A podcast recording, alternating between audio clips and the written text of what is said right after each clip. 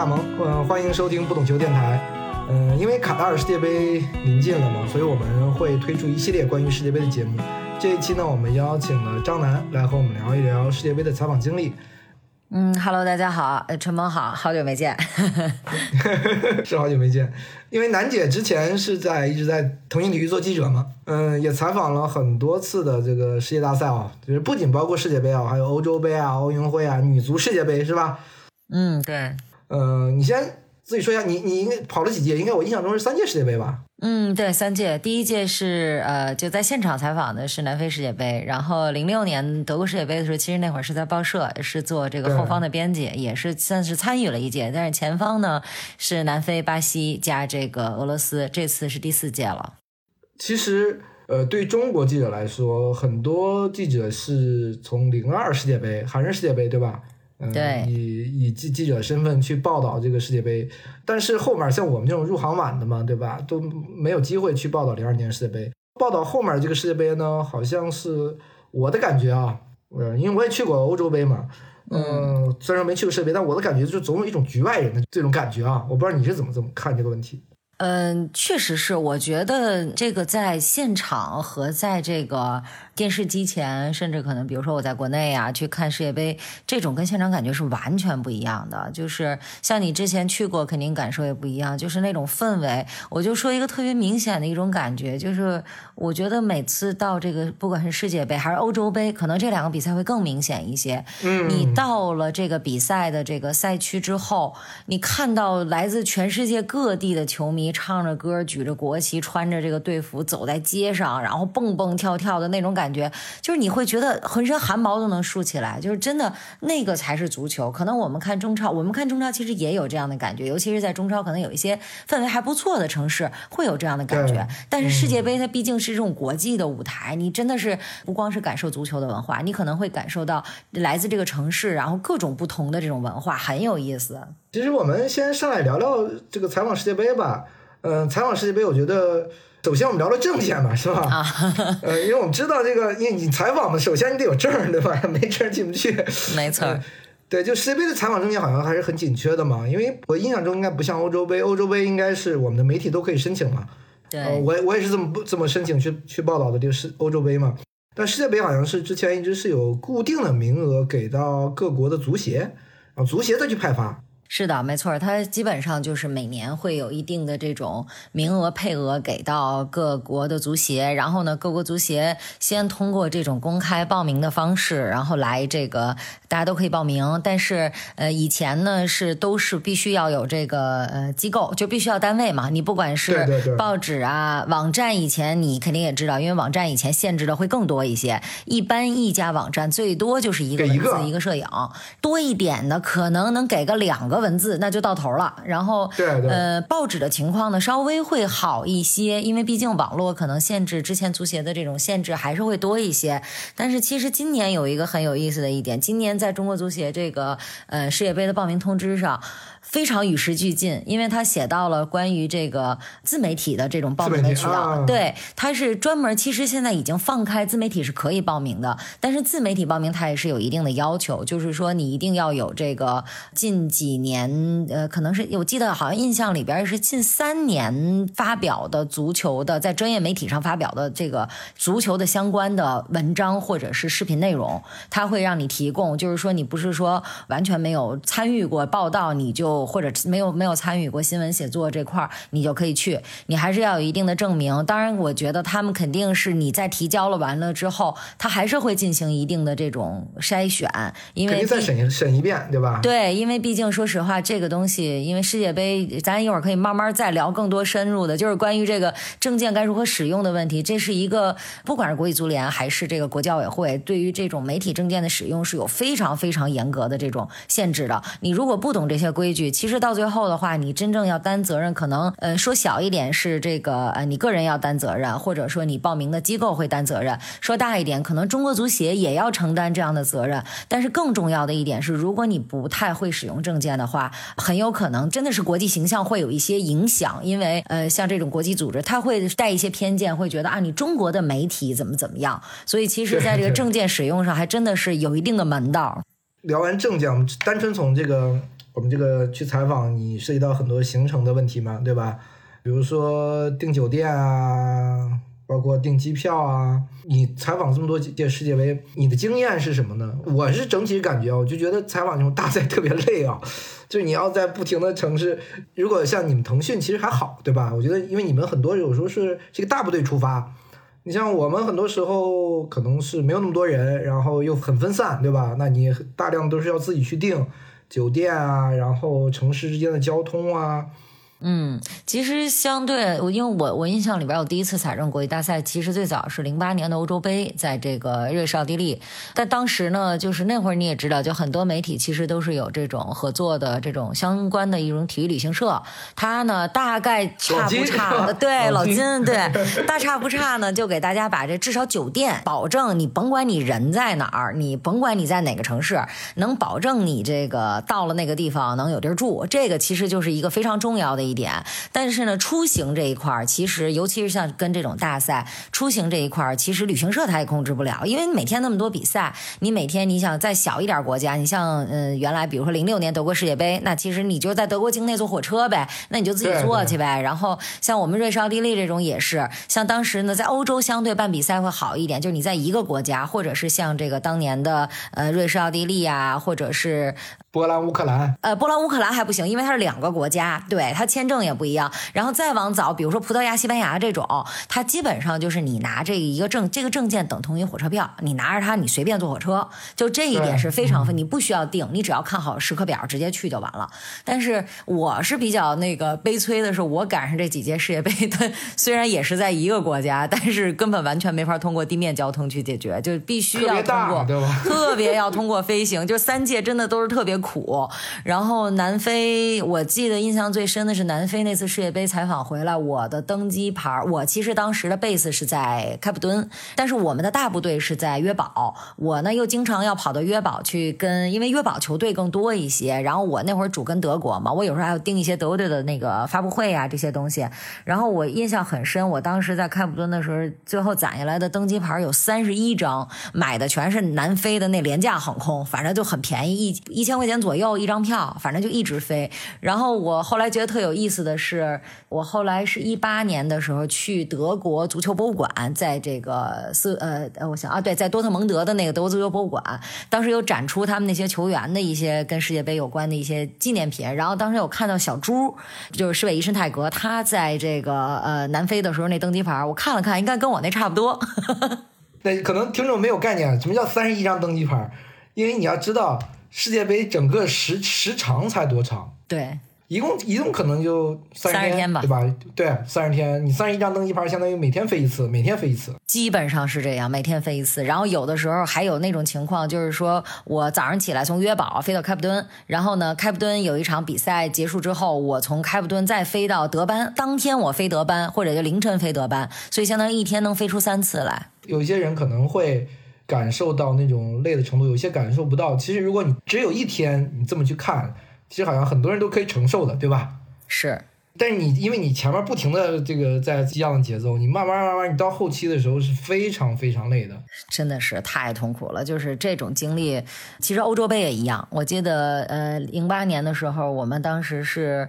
嗯，因为就是因为我们那个票是免费坐的嘛，所以就是你也不买票，然后上车，车上全是德国球迷，然后这帮这帮球迷，因为火车的终点站是到斯图加特，然后这些球迷直接看完比赛从奥地利就回德国了。那一上去之后，你肯定是没地儿坐，这是肯定的。对对。然后那个就在餐车，但是餐车你知道又是半夜的这个比赛结束之后，餐车里边满地躺的都是人，你也没地儿待。后来就只能在这个火车的连接处，我我跟你说，我是睡这种火车连接处睡的。最有经验的。然后我们就在这个火车的连接处呢对付了一晚上，然后大概是凌晨三四五点钟的时候到了一个地方，还要转车，你等车还要等一个多小时。我们就在那个火车站，就是我印象特别深，那是在萨尔茨堡。萨尔茨堡都知道，这音乐之声是在那儿拍的，然后在火车站就能看见萨尔茨堡那大城堡，但是根本就没有精力下去去看见，就能睡俩小时就不错了。然后睡完到了这个因斯布鲁克的驻地，完了之后拿着就换了行李，马上就又坐下一班火车去。瑞士，就一直是这样的状态。对，其实那个在波兰、乌克兰的时候，就是跟田颖儿我们一块儿也是坐这个坐火车，当时是也是没座儿，没座，连厕所门口都没地儿待。后来，然后我们就看了看，说这头等舱、头等座这个挺好，还是这个地毯，我们就跑头等座去了。但头等座我们就坐的那过道，人也不让我们坐。后来有一特别好的大哥说：“你看我们这俩座中间是一洞，说你看这洞里正好能待一人，哎，你在这里待着多好。”我们就跟钻山洞一样，就在那里边躺了六个小时，睡到了格丹斯克。这种事儿真的是太多了。然后包括我们在俄罗斯世界杯的时候，是我的摄影的同事，他飞的，我印象里边应该是比我在南非飞的还多，可能飞了得有四十多个，反正就是飞了很多的登机牌。他就基本上就是常年就带着这个飞机的那个颈枕，带全套的设备，就就睡在机场，就是就一直是这样的状态过来的。我当时是，我就预计到这种会特别特别累，所以我就没有像你你们那么。频繁的这个周转是，我主要在格但斯克、华沙，然后偶尔去个其他城市啊。因为我我们行程这个主要是自己安排，我说我也盯不了那么多比赛，我一个人在波兰，对吧？嗯，确实是。徐江和那个老吕他俩在乌克兰嘛，我说我就盯着什么意大利、西班牙就完事儿了，对吧？大量的比赛其实在乌克兰嘛。对对对。那个听众可能知道，这个黄健翔老师零六年那个那个嘶吼啊，嗯，对，其实他除了这个比赛的感受以外，也是因为他整个身体的原因，是因为在当地，像他们好像跟我们还不太一样，他们很多都是租车嘛。央视的解说是更辛苦的，因为大家关系都很好，然后这些年经常一块儿出差。他们的解说是，咱们还可以，比如说，哎，今天没有比赛了，我今天或者是我这个城市没有比赛了，我给我自己缓一缓，我不去其他的城市了。他们是每天排的密密麻麻的，恨不得这个如果中间时间来得及，这一天能说两场，所以就真的是强度很大。因为你后面是带队嘛，你后面什么住宿啊、行程是不是会好一点？嗯，还是就会好一些。就是腾讯呢，其实不管是这个之前像跟老金的合作呀，就以前咱们的合作旅行社呀，还是说后期呢，就其实大团队出去的时候，至少酒店这一块都是可以解决的。但是其实我们也有过，就是说全程自己弄的。其实反倒是小比赛，就是就比如说像这个小团队，比如说像欧洲杯，我们就去个四五个人，那会儿也没有旅行社合作了，然后。就要自己定。我记得一二年的时候，我们当时前方是就欧洲杯的时候，我们是派了八个人还是六个人？当时给我们做这个行程的这个 leader，这你知道，就国际足联和这个欧足联不有那赛程表嘛，是吧？就写着那，然后他在那赛程表里标着每一个人，然后用了六个颜色的那个水彩笔在那画，画完之后那个拿过来给队长，当时队长在给队长看，队长当时说：“你这是画物理线路图呢，是吗？就是那个电路图，就完全是那种感觉。”然后就是拿着那样的电路图，我们去订酒店。但是后来就是我，我是觉得其实我带队就是比较好的一点，尤其是这种小团队带队呢。虽然我们需要自己订酒店，但是我们同事都愿意说，这种小团队让我带队，一最重要的原因就是我大概从一六年的欧洲杯之后。我们所有的这种比赛，包括一七年的联会杯，腾讯当时有版权，我们也派了一部分人。我全部订的都是公寓，都是这种 apartment，然后甚至可能能用住酒店的钱可以做饭，订到别墅，甚至能订到别墅，所以就很舒服。觉得大家把就这种比赛，你也知道，就强度非常大的时候，你真的是吃好了，你人也会安稳很多。对，我们在国外这个，其实我们。短期内，比如说吃一些西餐，其实都没问题。没错。你你过了一周半个月，你还是天天吃西餐，就完全会崩溃的。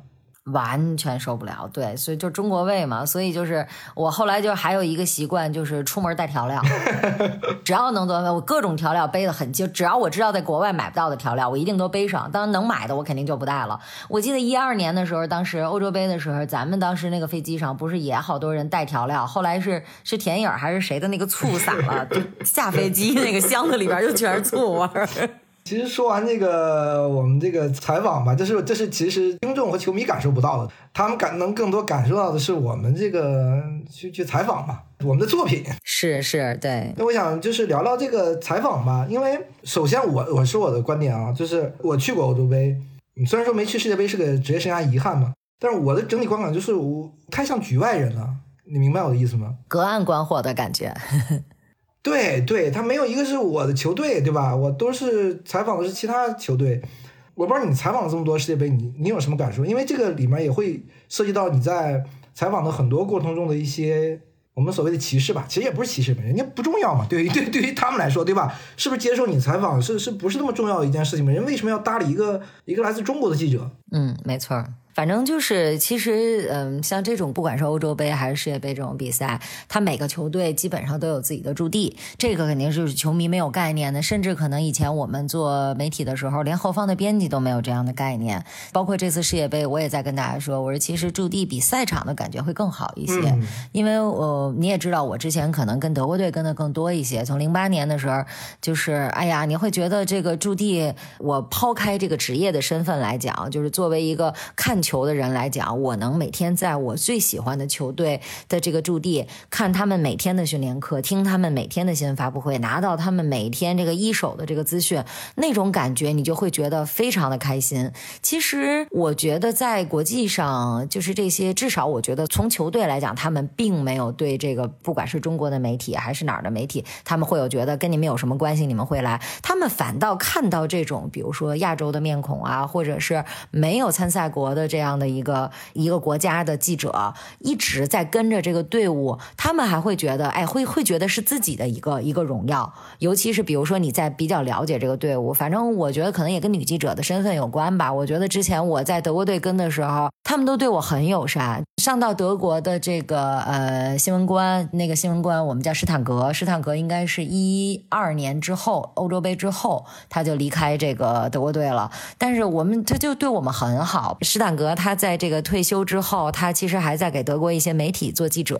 然后后来，包括在一四年的这个世界杯上，我们继续见着他，又变成我们同行了。就这个感觉也很好。包括德国，其实也有很多的记者，就是德国驻地的这些老牌的记者。我记得我当时曾经是有一次去驻地的时候下暴雨，哦不，去赛场的时候下暴雨，在一四年。巴西在雷西菲，就是德国打美国那场小组赛，就是克林斯曼跟呃那个勒夫的对决的那天，然后那天是下暴雨，然后。当时就是很短的一段路，从这个安检口到新闻中心这段路，但是雨很大，但是我带了把伞。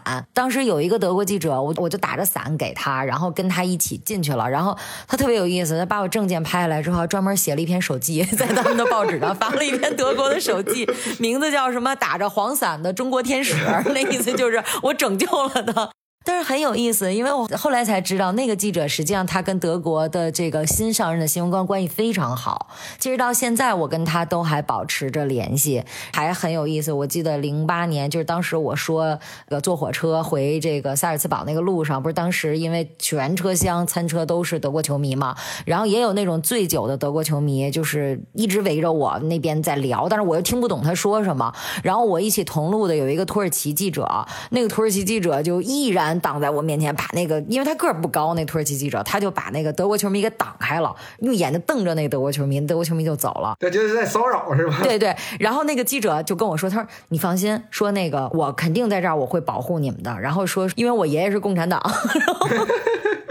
那个土耳其记者，我们也是一这些年一直都保持联系。我一五年去土耳其玩的时候，还在伊斯坦布尔跟他见了一面。啊，楠姐刚刚说的，其实我以我的观点啊。德国队和其他队是有点不太一样的，就是对待中国记者这个这个层面上，对，他是其实很愿意接受中国记者的这个采访的。其实你刚刚正好讲这个，你跟跟队跟他们去驻地，是不是你们从一开始就跟着他们直接去飞到的？就就以巴西世界杯为例吧。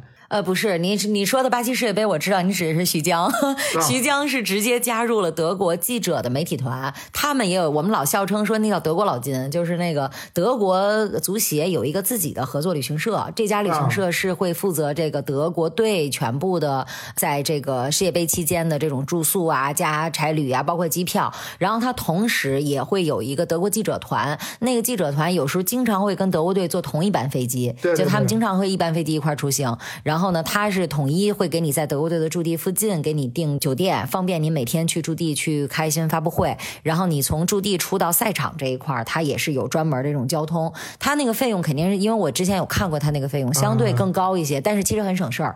他你就什么都不用管，你每天就跟着他那个队伍去去出行就好了。当时一四年的时候，徐江是选的那个队，所以就在我特别羡慕的塞古鲁港，因为当时加入那个德国。记者团的中国记者特别多，还就是我们知道的，呃，新浪、王帆吗？帆爷不是，帆爷是蹭住，帆爷是去蹭住的丽叔的那个住宿，啊我也是蹭住的。当时，当时腾讯有德语的人，包括像这个新浪也有，然后包括像体坛周报就丽叔，然后像搜狐，大家都加入了那个团，其实相对就更方便一些。那你跟我讲一讲这个，就相当于跟驻地的这种这种关系吧，因为我反正我我是没有跟驻地的这种训练也好，他们发布会也好，你能不能给我讲一讲这个他们驻地有什么不一样呢？就是你通过，那你肯定是可以看他们的训练，对吧？嗯，他们的正常的发布会，对吧？是不是还有一些专访类的，或者说什么？专访类的其实是单独申请的，就是你可以去跟这个呃新闻官申请，但是其实这种东西也仅限于德国，好像是有这样的这种条件，他不会给你一对一的专访，除非是你要一个特别冷门的这个运动员，然后没有其他任何人要采访，可能呢你就是等于等来了一个专访，但是其实一般大家想要球员就那些，所以他定期会在新闻发布会结束之后给你搞这种就是小的这种 group interview，然后呃三四家媒体啊，四五家媒体啊，然后然后这样去采访，而且这个东西其实也还真的只有在德国，因为其他的球队一般是会在像我之前有经历过像嗯荷兰呀，然后瑞典，他们会有这样的习惯，就是他每天训练完就给你安排一个常规的混采区，你在混采区你愿意拉谁就拉谁，但是那种感觉肯定不像德国这种坐下来这种 group interview 这种感觉会更好一些。我零八年第一次，其实我都是跟着这个体坛周报跟丽叔嘛，我们俩，然后丽叔当时是德国足协安排错了，他是在同一个时间在不同的地方，一个是在驻地，一个是在球队的新闻中心安排了两个球员的专访，但是丽叔肯定两个都要要嘛，所以丽叔后来就跟我说，你替我去一个，我当时替他去的是希斯尔斯佩格的德国记者采访德国球员，肯定都说德语，我又不懂德语，我当时还在跟丽叔说，我说我说我去只能给你录个音了是吗？对，我说我也不能光录音。后来他跟我说，他说那个，因为我们还我们俩分析了一下，西策之前在英超踢过球，西策肯定会说英语。他说这样，你进去你就告诉他们，那个我不会说德语，我先踩，我让英语，我英语先问几个问题，然后就跟耍流氓一样，你知道吗？就是进去之后，我就跟那帮记者说，我说我说我不会德语，我只会说英语，我就问四个问题，我问完之后你们问，根本就不给他们答应的机会，我就叭叭叭把四个问题都问了。其实他们也很好，这些记者他因为毕竟他们英语也不错嘛，他们还是其实挺照顾我们的。而且我就刚才说到这个专访，我们其实在一二年欧洲杯的时候。也是跟丽叔，我们俩也不怎么。那天就恰巧赶上了小朱子采访，没有别人，只有我们。然后新闻官就把我们带到别人都在这个球队住宅区，就是球员住的这个地方之外，会有那种小的会议室去安排这种 group interview。然后那天因为没地儿了，他们就把我们带到了这个办公室，就是相当于德国新闻官的办公室。实际上它是属于住宅里头的，它是属于队伍的活动区。然后我们就在那个队伍的活动区就采，然后一会儿就看徐尔勒跑这儿看报纸来了，然后那个。呃，诺伊尔过来就开始逗小猪啊，就过来给我们捣乱，然后包括勒夫什么的从这儿过去，就感觉我们进到他们生活区了。然后那次我记得我给了小猪一个 QQ 嘛，送了他一腾讯的 QQ，然后小猪当时拿着那 QQ 问我说他他叫什么名？我说他叫 QQ。后来他看了看，摇头说我觉得他不应该叫 QQ，他应该叫波多尔斯基。然后关键关键他接受完采访之后，他就拿着我们这个 QQ 就去接受德国电视一台的采访去了。结果德国电视一台还发了一新闻，就是小猪举着这个 QQ，然后说他捡到了一个波多尔斯基，就是德国人肯定没有想到这是一个商业网站的吉祥物，但是我们就觉得很有意思。从采访的角度来说，这种在驻地你们会看到什么呢？是能看到就一些偏生活类的场景吗？还是他们完全不太开放的？其实相对来说，就是球队的这个训练的话，他们日常的训练一般也就是开放十五分钟，除非是赛后第一天恢复的时候，可能一个小时训练都是慢跑啊、恢复啊那种，可能会给你全程开放。其实也有很多细节，你比如说像。呃，一四年的时候，当时穆勒受伤，那你就现场就可以看到嘛，因为谁也不知道穆勒到底伤病怎么样，然后你就能看到他在这个边上的这个健身房在蹬自行车，他没有参加训练。其实这个倒跟咱们包括踩中超什么的感觉都差不多，但是有的时候你在这种驻地，你也能碰上比较大的那种，就是就就比较爆劲爆的那种。我记得一零年南非世界杯，当时多梅内克带法国队的时候，不是法国队回回都闹内讧嘛？那？对，那次罢训，罢训的时候，嘿，我们就有人在，结果就真。真看到了罢训的全程。我一二年欧洲杯的时候，当时那个荷兰不也闹过内讧吗？然后我跑到了克拉科夫那块儿，然后就看了他们一场的训练课，然后就眼瞅着就看着那谁那个罗本带着几个就是那种大佬带人的感觉，就你也能看出那种就是大家不团结那种小团队那种感觉。这个其实还挺有意思。你不然如果在现场看了赛前训练、踩场啊、比赛，是是完全得不到这些信息的，对吧？对，所以这些其实我觉得就是特别好的一种驻地的价值，就这个是其他真的是没有人能够做到的这种，就是你不管是球迷还是说你只要不去驻地，其实也有很多隔岸观火。你如果你不去驻地，其实你就是在跑比赛，但是你没法去深入去了解一个队伍。因为我当时可能就是这种，就做另一个选择，说只跑跑比赛了。如果你只跑比赛，其实也很辛苦，你就没有时间跟精力去到这个驻地。其实这个确实也是人的精力上的一个分配问题。但讲我们讲跑比赛，就是因为我们有证件嘛，球迷可能不知道，每一场比赛我们都是要单独申请的。对，是的。这只是看比赛，你还要去发布会。对，发布会也是要申请的，还要单独申请票。发布会马上以后有混彩，混彩也是要单独申请的。没错，是的，是的。其实你那会儿还好，后面他申请起来更麻烦，就是会更嗯更难申。你特别是热门比赛呢，对，球迷可能知道，比如说什么奥运会啊，你什么开幕式啊这种是需要申请的，对吧？对，大量比赛没有那么严格。比如说你可能申请了比赛，你可能发布会你也肯定能可以去看，对吧？混彩也可以去，但是世界杯、欧洲杯完全不是这样。是的，就是其实前一阵子也有人问我说，按那个也有想说说，哎，我要不拿个证儿？我说你拿个证儿，你你也不一定保证你每场比赛都能看到啊，因为你确实是要申请。就是我我是觉得，就是我们经常去跟的，所以你就会掌握这里面的一些真的是经验。这个东西你不去跟的话，你可能真的是。新人他是不会了解的，而且每年的状态都不一样。你看以前像那个你一二年跟的那会儿的时候，可能那个 waiting list 是手写的，然后哎排队就是等，不管是比赛票啊，还是等这个新闻发布会或者混彩，一到世界杯决赛的时候，你就能看见那个提前一天就特别长的大长队，拿拿纸在那儿占地儿，基本上都是日本记者带头，反正基本上前十个里边能有能有五六个都是日本记者，因为他们有这种排队的习惯。日本记者这什么比赛都排队。对，是特别是摄影记者。对，然后他们有这个习惯。然后，但是你知道，到一六年欧洲杯的时候，连纸质 waiting list 都没有了，就改成什么呢？球票还有，印现在印象不深了。反正我就记着有个大喇叭在那儿广播。但是混彩跟新闻发布会改成什么样了呢？改成人肉排队，就是你要提前。你今儿如果知道你没有，那你发布会完了，你想去哪儿，你就在那儿人肉排着。然后赶上你就赶上了，赶不就是还有地儿你就进去，你没地儿你就不用进去了。我其实说一零年在南非的时候，我们还碰上过。那个时候你会让人感觉说，这中国记者非参赛国记者的一种略显的一种歧视。我印象特别深，在开普敦的时候，当时具体那场比赛我忘了，我们写了 waiting list，而且我每次因为我知道 waiting list 的这个事儿，我每次都会提前去写。我写了 waiting list 之后呢，他在发票的时候，他完全没有按 waiting list 发，他在 waiting list 上开始先圈这两个队的，先找这两个队的有没有，然后再是这两个队所在。在州的国家，然后再是三十二强参赛国，直到这些都发完之后，看有没有剩下的是吧？当时让我很生气的就是，他在发完之后手里大概可能还有十张票，然后你就会发现站在边上一圈儿。基本上都是亚洲记者，以中国呀、泰国呀这些东南亚为主，其他国家你基本看不到。然后他当时把那个票放在那儿，他当时在宣布完最后一张票给完之后，他手里还剩了十几张，他直接把这十几张拍到了桌子上走了。你们抢是吗？瞬间的感觉就是所有，因为我还站在挺靠前的，我没有反应过来，你知道吗？我瞬间就觉得我前后左右那个手就都过来了，然后就没了，没了。当时我就飙了，我当时就拉着他，我就问他，我说你其他我都可以理解。那为什么剩下这十张你不是按 waiting list 来发？你总应该有个顺序吧？你排的靠前嘛，对吧？对他当时就跟我说，他说。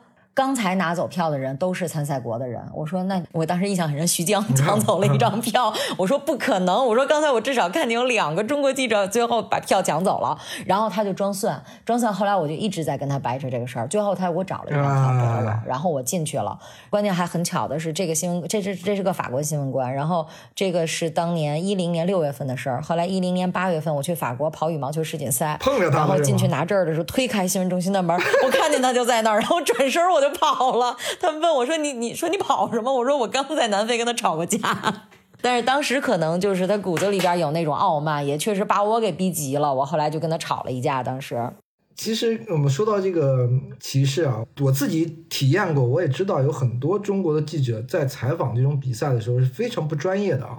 是的，你比如说你在混采区，你首先你知道混采区是不能拍照的。对。你有很多中国记者去就要拍照，你除了拍照呢，有的还要拉人合影、签名。对，是的。你这个是很，这这这在我看来这是不专业，你变成去追星了嘛？是。所以这就是刚才说到那个，咱们刚才说到这个关于自媒体的这个足协自媒体审批这一块儿。其实我觉得，不管我现在还是不是给一个机构干活，但是我觉得至少我们还是我们确实是我们是做过记者的，我们也是记者，我们是有这种职业道德的。但是其实本身可能有些记者他在这方面也确实有一点欠缺。所以就说到，就是以前不要说你有机构，你有机构你都会做这些违反国际足联的这种规定。如果你没有机构限制的话，你更容易让人家人家真的就是会觉得你中国记者不守规矩。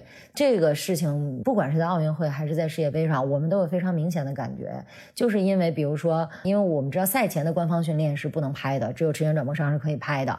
如果说他抓到一个、两个中国记者这样的话，你就会感觉非常明显的是，你在赛场，你同样的这样的训练，你去的时候，他会就盯着中国的面孔去看着你，甚至我真的以前碰上过，就是其他国家在那也在那拍，我什么都没干。应该是在俄罗斯的时候，当时还不是这个俄罗斯的新闻官，就是在应该是国际足联请的，我忘了是哪个国家的新闻官了。他进来，我什么都没干，他进来就查我的手机，然后我当时很生气，我说我没什么都没干，然后他非要查我的手机，我确实也给他看了，但是我给他看的时候，我就问他为什么要查，他就跟我说，他说有人说有中国记者在里边拍视频，他在跟我说这个话的时候，我周围好多其他国家人就在他面前就在拍。他不去看，然后就在查我。我当时反正每次我这人属于出去采访就特别属于打架的那种，就是压力一大也属于喜欢飙的那种，就现场也跟他飙了。我就那意思，我说这个这个这个，我就给他指，我说这几个你是不是得把证儿吊销了？我说他们都在拍，然后他跑了，你知道吗？那新闻官就走了。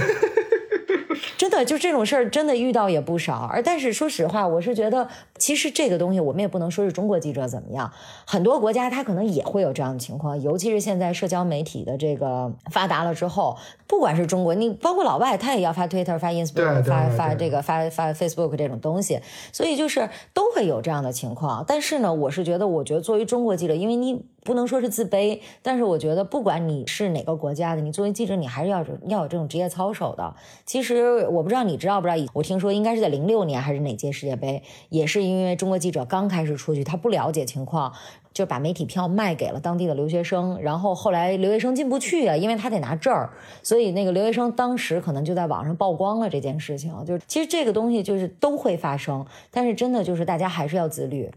这我记得好像是看台上，比如我们文字记者其实不能举相机的，对吧？是的，是的。很多我们是，比如摄影记者好像搞不到证啊，有时候或者怎么样啊。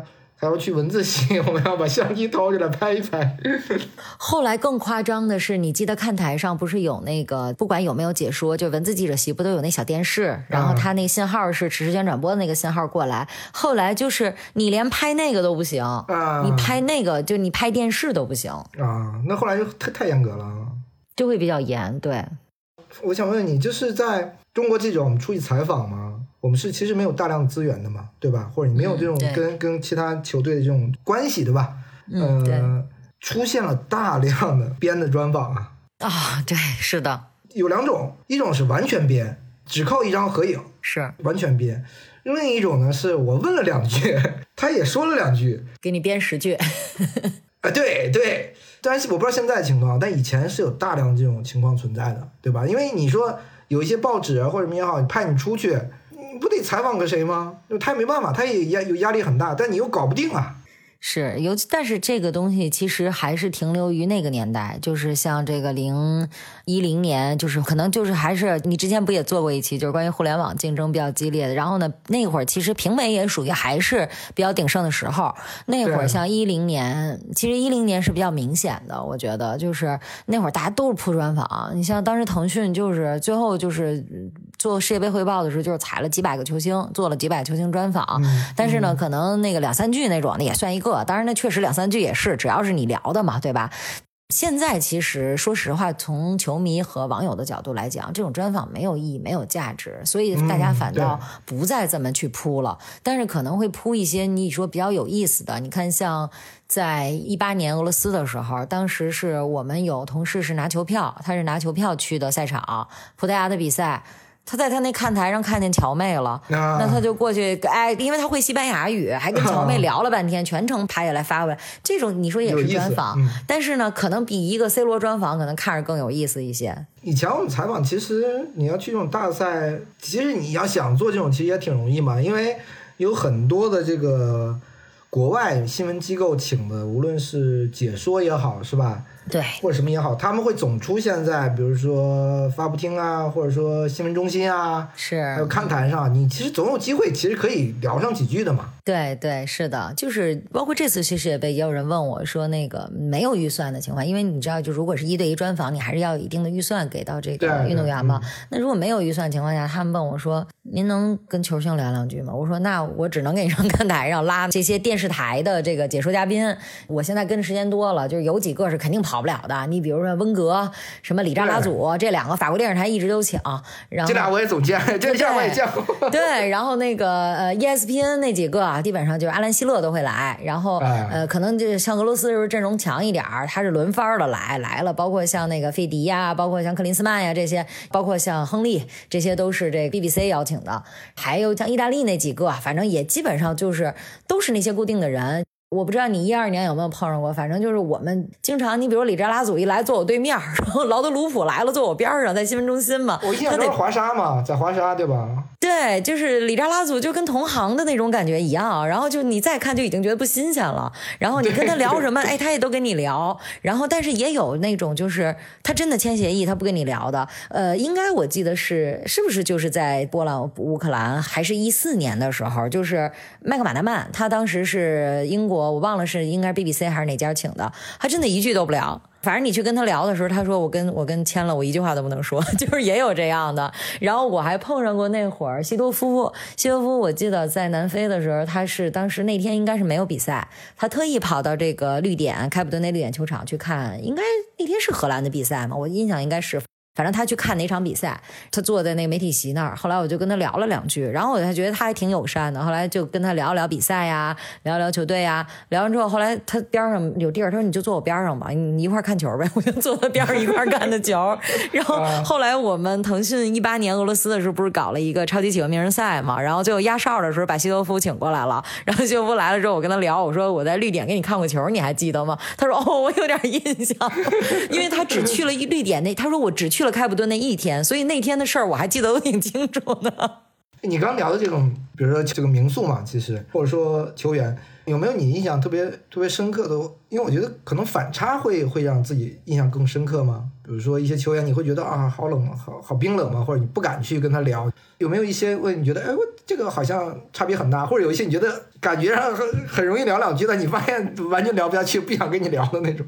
我觉得可能这就是女记者的一个先天的优势，尤其是跟足球。我到现在其实在这个赛场上，不管是碰到哪个球星，我就是说跟他聊两句。除了像麦克马纳曼那，当时是我同事跟我说，说你不用去找他，因为我当时看见他了。我说我去过过去跟他聊两句，他说你别去别去，说那个说他根本不聊。然后我就没去找过。剩下的我从来没有在这这个赛场上碰到这种，尤其是这种名宿说聊两句碰过壁的。但是基本上哎还。都是很友善，你包括像马特乌斯，我后来也采访过他几次。我现在每次在赛场见着他，哎，他还都能有一点印象。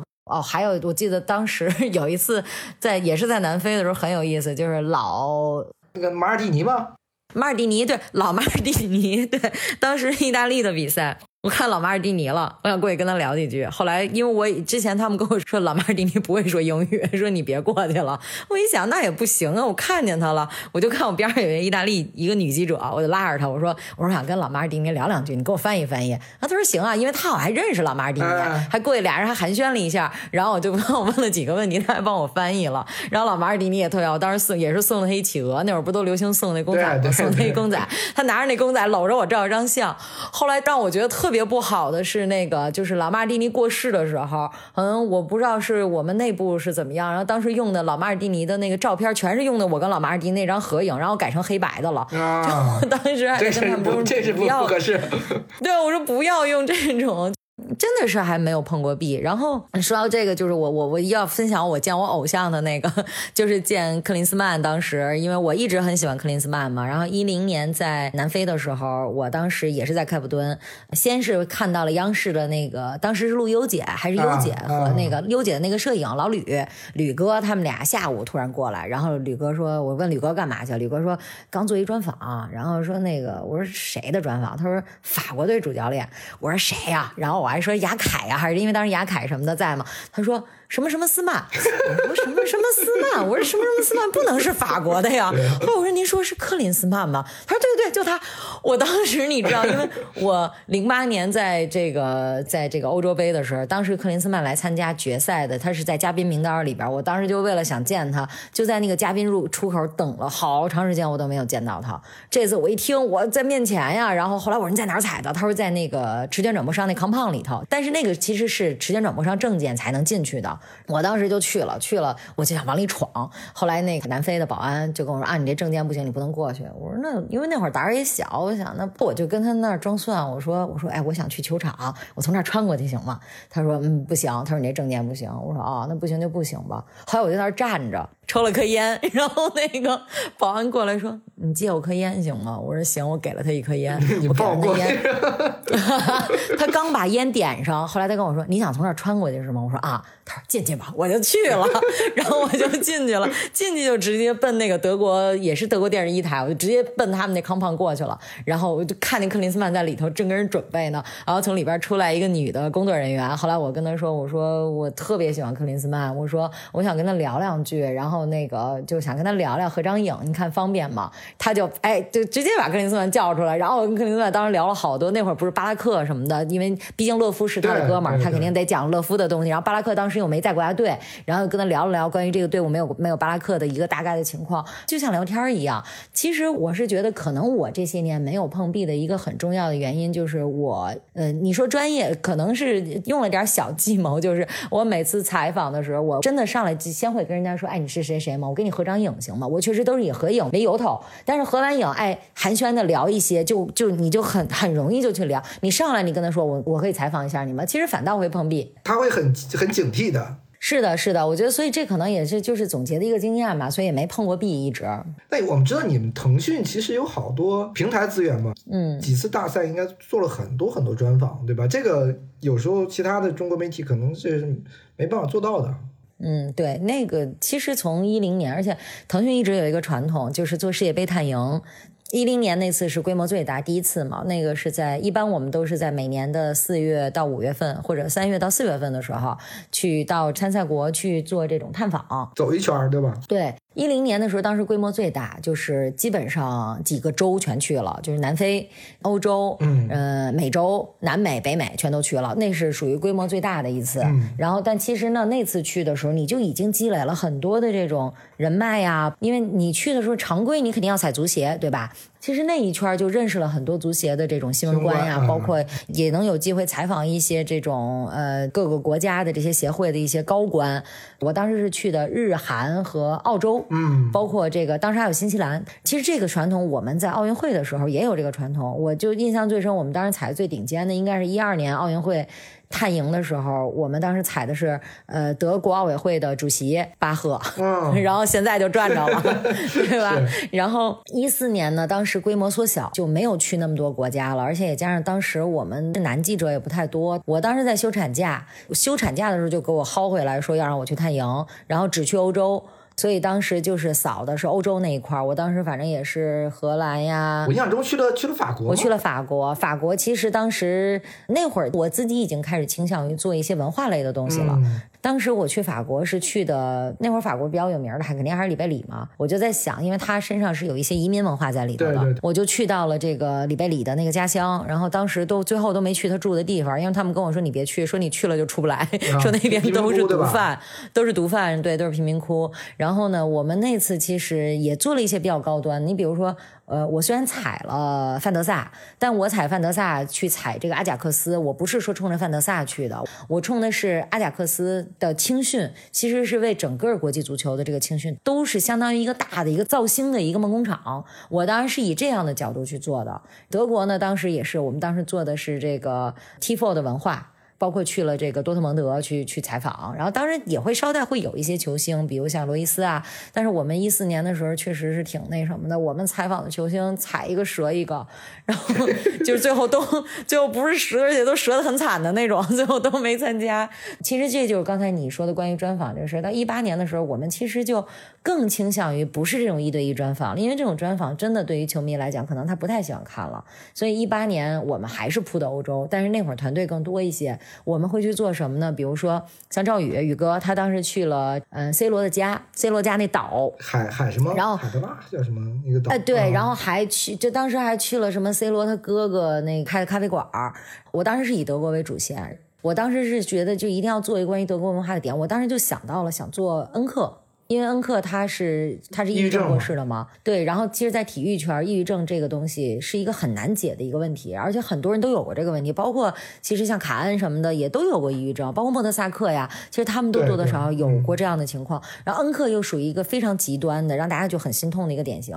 我当时就是去查，就是我知道恩克过世之后，他老婆成立了恩克基金会，啊专门致力于这个治愈德国体育圈的这个运动员的这个抑郁症问题。然后我觉得其实这是有一种社会责任当时我做全是这种系列的这种采访。其实更脱离出足球的层面嘛。对对，其实那会儿就这类深度的东西可能做的更多一些。刚才说的其实都是 腾讯专属的关于探营的。说起来，其实对我对我前东家还是很骄傲的，然后也给了我们提供很多对对对平台。嗯然后像球星专访这一块，即便到一八年，各个平台也还是在拼，也那会儿也还因为至少从商业化的角度来讲，对你好卖嘛商业买单，对他肯定是还是我要什么球星啊。然后你包括其实像我们当时去到梅西家里，就是也是其实也是前期探营去，但不是我去的，是我们另外一个团队去的。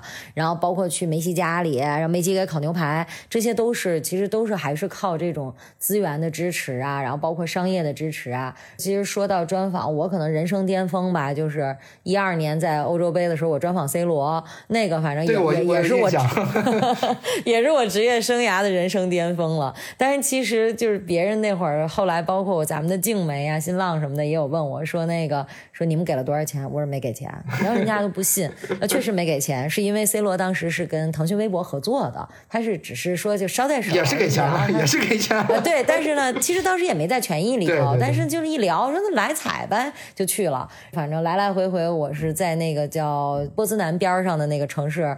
反正来来回回跑了得有四五趟，也是一趟一趟的被放鸽子，到最后也不知道谁跟我说的是实话，谁说的是假话。反正就是 C 罗的团队，门德斯那个团队一直在说啊，C 罗他要采访，他要采，他要接受采访。然后那个新闻官就一直跟我说，嗯，他今天不愿意来，我联系不上他。反正就到最后也不知道谁说的实话，谁说假话。然后其实最后一天在那场比赛开始之前，我就已经因为第二天我就要走了，要回应该是要回波兰了。我就想今天不行就不行了，然后那个新闻官给我发一下午五点，我想下午五点去呗，天天每天反正也都是这种短信，然后踩得着踩不着的，反正也就这样了，就去了。然后 C 罗进来的时候，你知道当时我的感觉就是，我觉得特别像一个蜡像走到我面前，就是我会觉得我等了那么多天，因为我你本来已经绝望了嘛，是吧？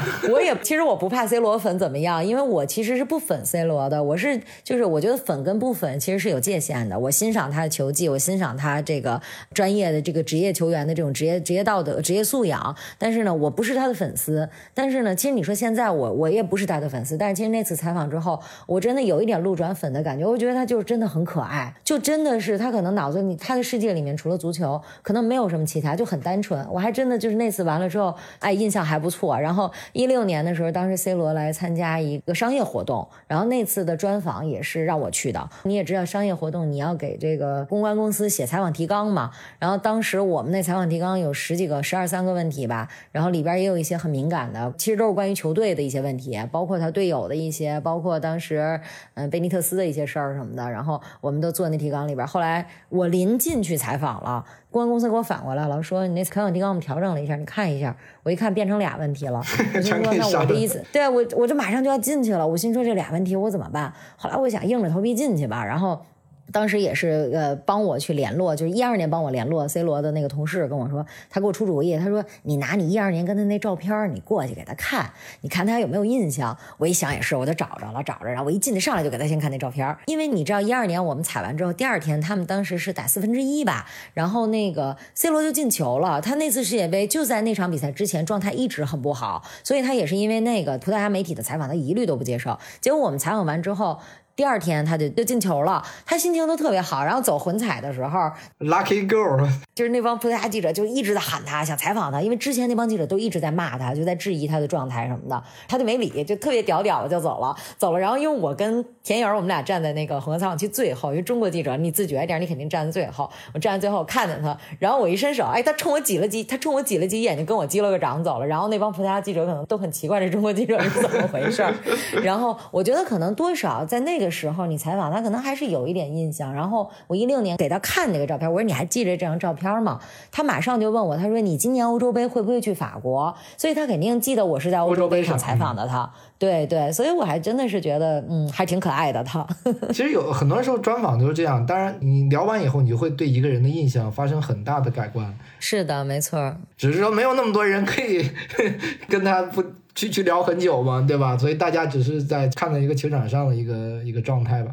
而且可能对于他们来讲，这种亚洲的这种媒体，可能印象会跟欧洲欧洲人可能不太一样。我们问的问题也不一样。对对对，是的。我当时当时那个一二年，你记得一二年特别流行那高帅富，然后那会儿不有人开玩笑，就是他自己不是有一次接受采访时有类似说过他自己是高帅富。后来我就采访的时候，我就真的问他，我说知道高帅富什么意思吗？他说我说这个事儿在中国特别流行，他们都说你是高帅富。然后就这些，包括那会儿小小罗小小罗的时候，其实好多人他那会儿保护还是挺深。的小小罗那会儿刚很小嘛，也几乎没怎么曝光过。后来我就问他，我就说那个小小罗怎么样？小小罗踢球怎么样？你以后培养不培养他踢球？其实好像那会儿在外媒都很少，他也在外媒都很少去聊这些事儿。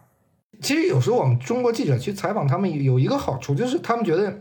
一方面是有文化的这个这个隔膜嘛，也有优势的啊。他觉得跟你说了很多东西无所谓，反正欧洲也不知道，大家也不看。对他就像你天天跟国安，你就跟国安聊那个，哎，今儿这场比赛这战术怎么怎么样？因为我有时候会听到德国的那个那些 group interview 的时候，我就会听他们去采，我就想，哎，讲太专业了，这扒了咱没人看呀，大家不看这些东西，大家喜欢看一些有爆点的。关键你能不能跟我分享，还有一些世界杯采访里面的一些叫什么奇闻异事啊，有意思的事儿，太多了是吧？我奇闻异事，那一一零年的事，我前两天印尼的那个球迷骚乱那个事儿。就不是挺火的嘛，然后我就想起一零年的时候，当时那次是真的，我还现在我想想了，我都觉得就都不知道自己是怎么过来的。就是一零年当时在世界，因为我们当时提前去了十天吧，你也知道，好多球队他提前去的时候，他会有一些还会有一些热身赛在当地。然后当时在约堡附近是尼日利亚和朝鲜的一场热身赛。然后我当时跟着我们的司机，带着一个摄像，还有我们韩语那个小妹妹一块儿去。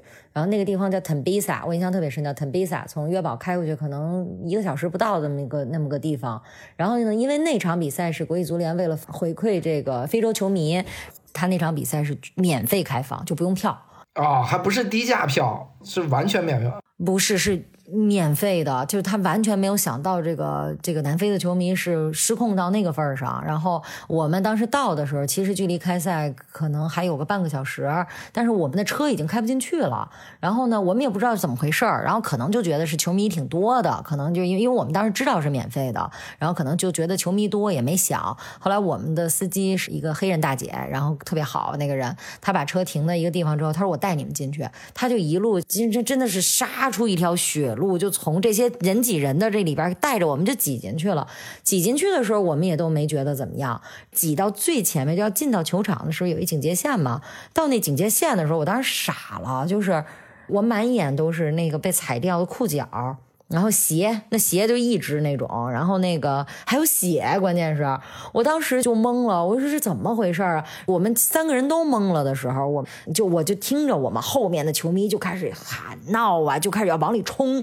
后来那个我们那个司机就是马上就跟那警察说，就把我们证件扯给他看，说他们是证件。那你别说南非的警察还真是非常敬业，当时就哎给我们几个人就放进来了。然后进来之后，我才知道，在我们到之前那儿已经发生球迷骚乱了，然后有踩。踏十二个球迷受伤，包括甚至还有一小孩儿。你知道我当时就就站在那地方，地上全是血，然后我也特慌，但是吧，就寻思你赶上这事儿吧，因为当时真绝对没有中国记者，包括我现在在回看当时的新闻，就没有中国记者，包括新华社呀什么的，环球这些都没有。然后我就觉得那怎么也得也得报道一下，我又带着摄像去的。后来我们摄像跟我说，楠姐，你你要不录一段这个出镜吧？当时那个南非警察特别敬业，就是你想外边球迷都一直在吵啊，在闹啊，在想着往里挤呢，他们愣给我围出一圈儿，让我站在那个边上全是球迷的这样的一个环境中间去出的这个镜。正常的出镜你肯定还是得准备一下嘛。我那天呢也是到那儿脑袋也是懵的，然后大概知道情况之后就赶紧就出镜，然后边上又都很吵。我当时那个出镜完了之后，就是队长秦队。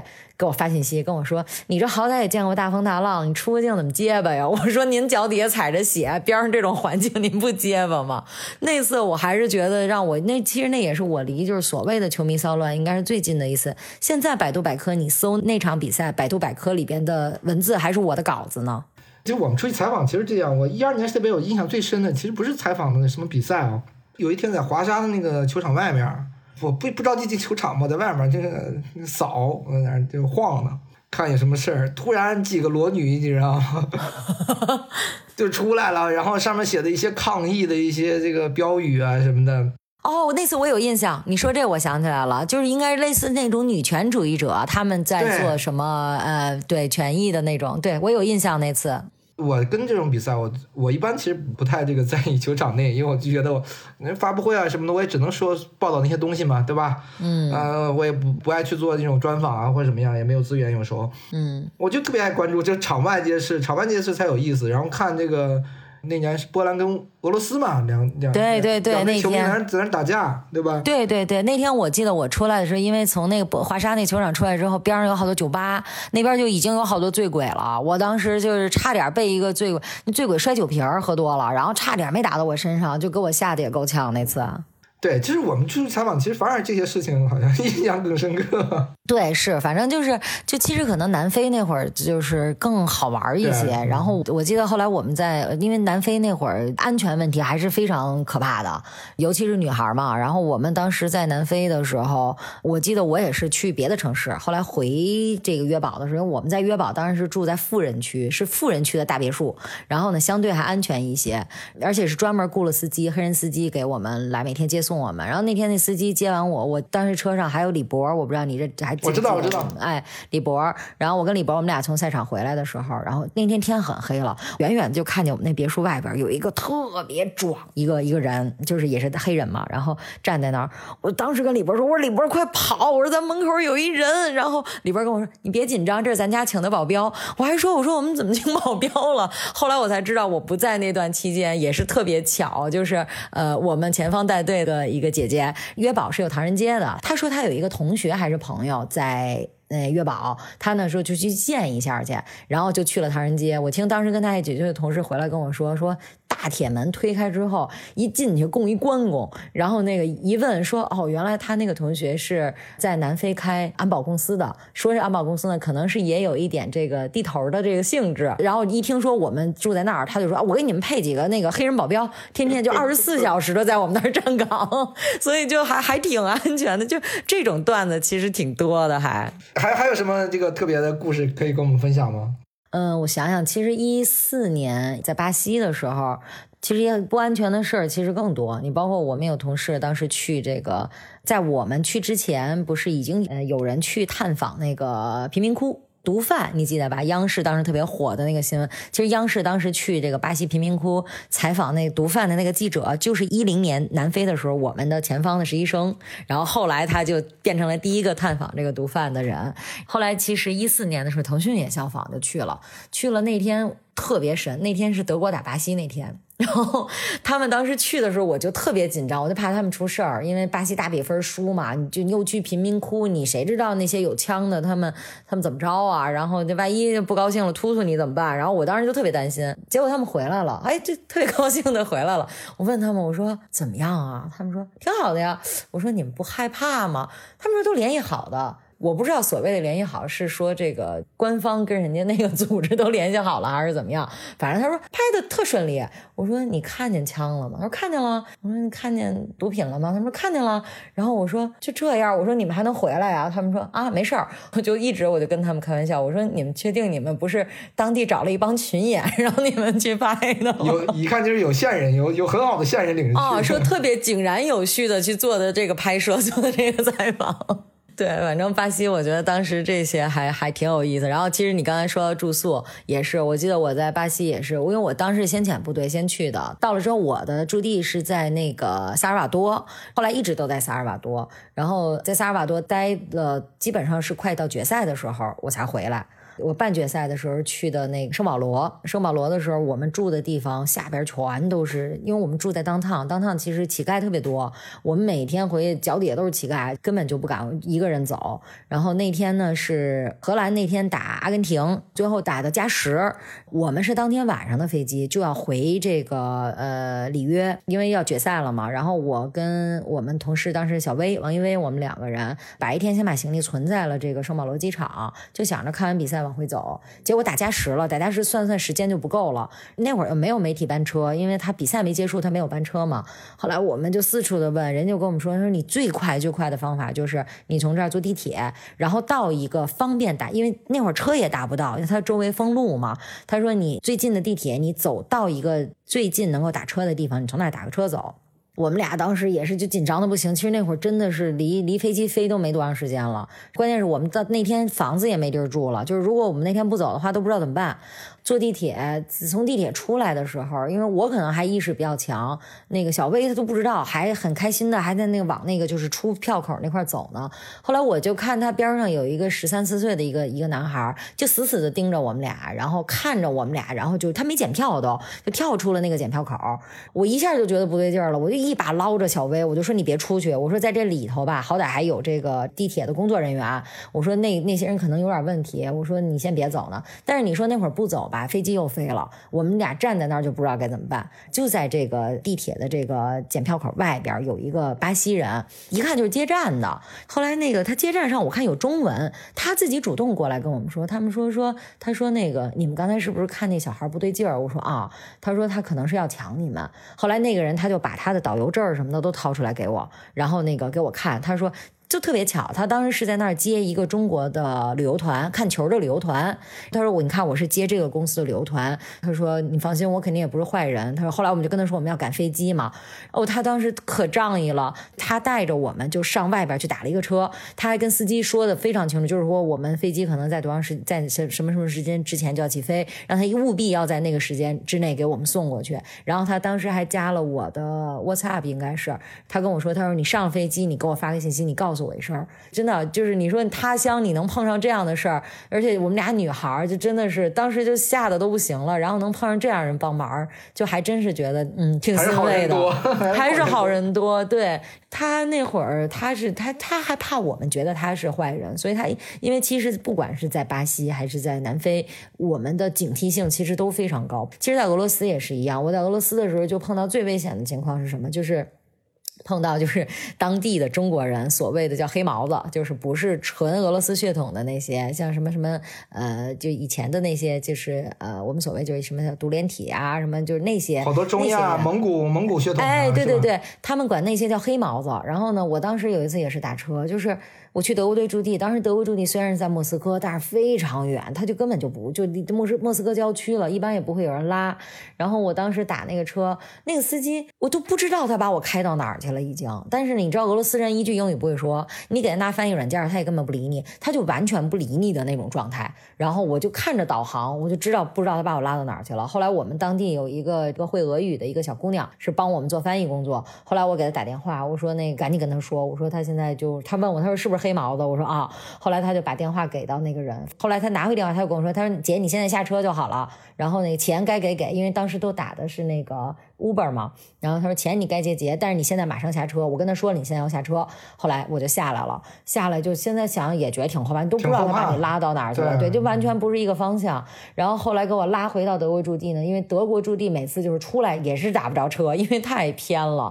我记得当时是有一场，马上从德国队出驻地出来之后，我要去。去斯巴达还是哪儿，就要去俄罗斯的一个就是呃不莫斯科的一个赛场去看比赛。那会儿比赛马上也快开始了，打不着车。后来有一个东南亚面孔的姐姐问我说：“你是要去那比赛吗？”其实她她是她是记者。后来我说：“对。”她说：“你这样上我车吧。”说那个她打着一个车，她说：“你坐我车过去吧。”后来我才知道那姐姐是个印尼记者，她跟我一样也是非常喜欢德国队。然后那个关键是我又跑羽毛球，所以一跟她聊印尼吧，就特别有话题，你知道吗？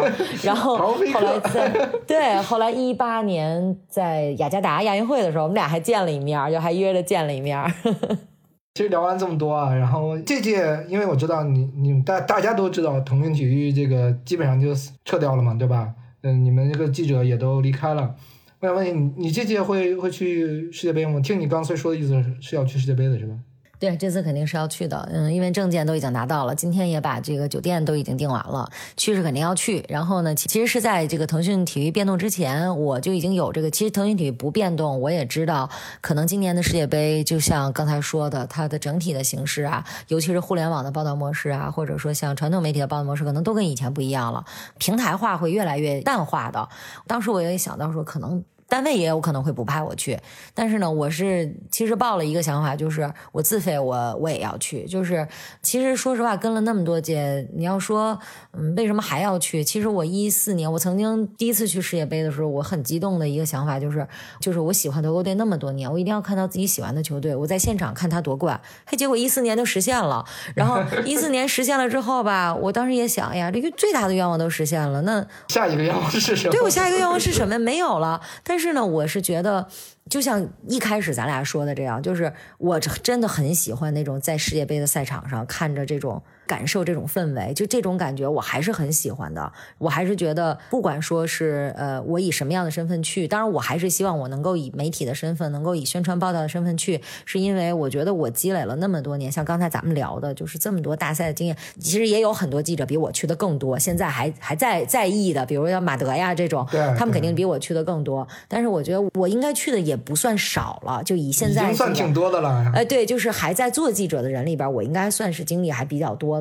嗯，有很多记者去，他未必就是同样去一些比赛，那个获得的体验感知未必像你那么多嘛。对对，所以我还是希望，就是以我的经验，我希望不管是带新人，不管是带一些同行的新人，还是其实我这次可能也会做一些自媒体的东西，可能会做的多一些，还是以自媒体的这种标杆，或者是以我这么多年的经验，去让现在的这种现在这种形态下的这种平台去了解前方持证记者的价值。我其实是特别想去，其实这次我跟很多同行聊，大家也会有这样的困惑，会觉得非常理解球迷，而且我特别希望这次自费。去的球迷，他们都能有人，哪怕给他们出一点点的这种呃流量的扶持，或者怎么样，让他们能够帮他们去解决一些的这种呃前方的这种负担。其实他们跟我的心态是一样的，就是我自费我也要去，因为我要去感受这样一个氛围。但是我觉得，其实从平台的角度来讲，球迷有球迷的价值，球迷有球迷那个生态可以做出来的吸引人的东西。但是持证记者、媒体一定是会做出不一样的东西。但是这个东西可能可能现在在这种形态下，因为这次的世界杯。我之前也也了解，其实你也了解，就是现在还在做的重视这个内容的平台，可能以前都没有做过世界杯，它会是一个大的这种生态的一种变化，或者平台的这种宣传的变化。但是我觉得好的内容、好的价值，一定还是要让大家知道，不管是让球迷知道，还是让平台去知道。那以你的了解，这次去的中国记者会多吗？应该不不太多吧。嗯，我之前有专门还问过足协，他说今年报名的记者跟俄罗斯的时候没差太多，但是这次呢，因为批的又多，因为这次基本上能能报的人，就足协就还是比较支持的，包括国际足联也是希望更多人去嘛，所以批下来的也很多。但是我现在了解的情况，就至少从持证记者这边的情况来讲，即便拿到证了，最后能去的也变化很大。很多的平台也因为前几天我发了我的那个关于就去前方订酒店的这个情况之后，也才有好多同行来给我打电话问我订住宿啊。但是你再深一问的话，他们很多都说啊单位还没定呢，预算还没出来呢，然后或者说预算有变化。就是我觉得最终能去的人肯定是没有这个预计的那么多。所以这次世界杯我们就期待一个一个自媒体身份的那个楠姐发挥的报道。对，可能是会更百花齐放。其实我也挺期待的，就是以前有平台的这种扶持，那是不一样的。以前有平台做背景，现在没有平台做背景了。但是，世界可能更广阔了。就是我我可以做的不同的平台，我可以给不同的平台做不同的内容，就这种感觉，我觉得会很好。好。这期我们就聊到这儿吧，也聊的差不多。然后希望到时候世界杯吧，如果有机会，我们做个连线，或者等等你世界杯回来之后，好的，对吧？看我们聊一些什么样的话题，我觉得会不一样。这次的世界杯。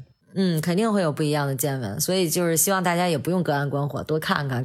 其实我觉得反倒这这届世界杯会有可能不太那么隔岸观火了，因为更贴近生活的前方的内容也许会更多，可能是这些球迷带来的，也可能是这个新媒体生态改变之后，这些传统媒体就像我们这些持证记者带来的一些不一样的东西。好，那我们这期就聊到这里，嗯，我们下期节目见。